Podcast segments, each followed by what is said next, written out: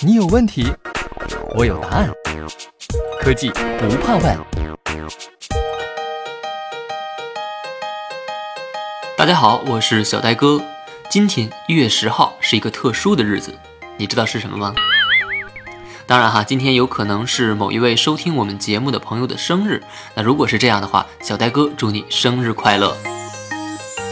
那除此之外呢？今天还是地铁的生日。地铁已经一百五十六岁了。一八六三年的一月十号，世界上首个地下铁路系统——伦敦大都会铁路正式投入运营。在第一条地铁建设之前啊，伦敦经历了非常严重的交通拥堵，每天都有二十万人需要步行前往市中心。那么这时候英国人就想啊，能不能在地下建一座车站呢？一八四六年的时候，有一个名叫查尔斯·皮尔逊的律师向议会提交了一份提案，他建议建设地下铁路。之后就是漫长的讨论和无数次的修改，但终于在十四年之后，这条地铁线路开始建设。一八六三年的今天，伦敦大都会铁路正式开通了。这条地铁啊，是由蒸汽机车牵引，它的车厢呢都是由木材制成的。客车车厢内的照明则使用煤油灯。在地铁建设的时候，人们还曾经担心建成后会不会地面突然的塌陷呢？或者行驶的时候地上的房屋会不会剧烈的晃动啊？但是这些担心呢，都随着地铁的顺利运行烟消云散了。当时的居民们啊是争相尝鲜。我这里有一份统计数据啊，说地铁开通的第一天。乘客数就已经达到了三万八千人，而仅仅在一年之内，这个数字就攀升到了九百五十万人。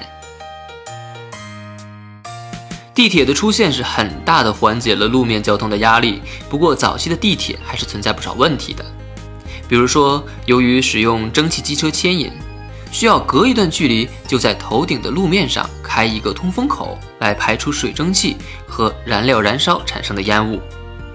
一八九零年，这个问题随着世界上第一条电气化地铁在伦敦建成而得到解决。在之后的一百多年里，地铁不断的发展。那在今天，地铁的发车间隔甚至可以缩短到两分钟。而这两分钟的背后，有着西门子的功劳。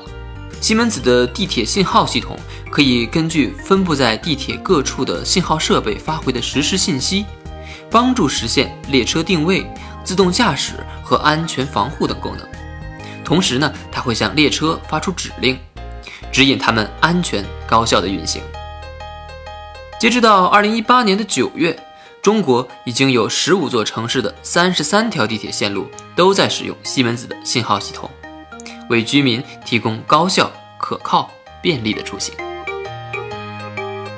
你知道吗？在西门子的帮助下，有些地铁线路甚至能够实现全自动、无人值守。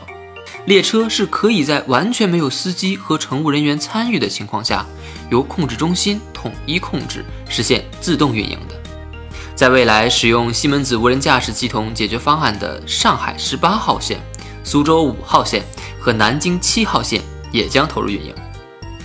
截止到二零一八年十一月，西门子已经为全球十七座城市的二十六条线路提供无人驾驶系统解决方案。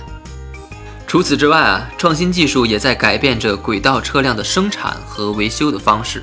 比如说，西门子已经在二零一八年春天在德国的多特蒙德建立了一个维修中心，可以利用 3D 打印技术为杜塞尔多夫机场的空中列车打印零部件，相信 3D 打印技术还将为轨道交通带来更大的变革。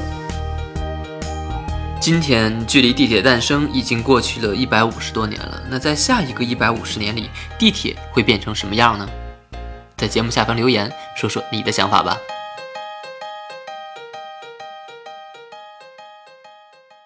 西门子，博大精深，同心致远。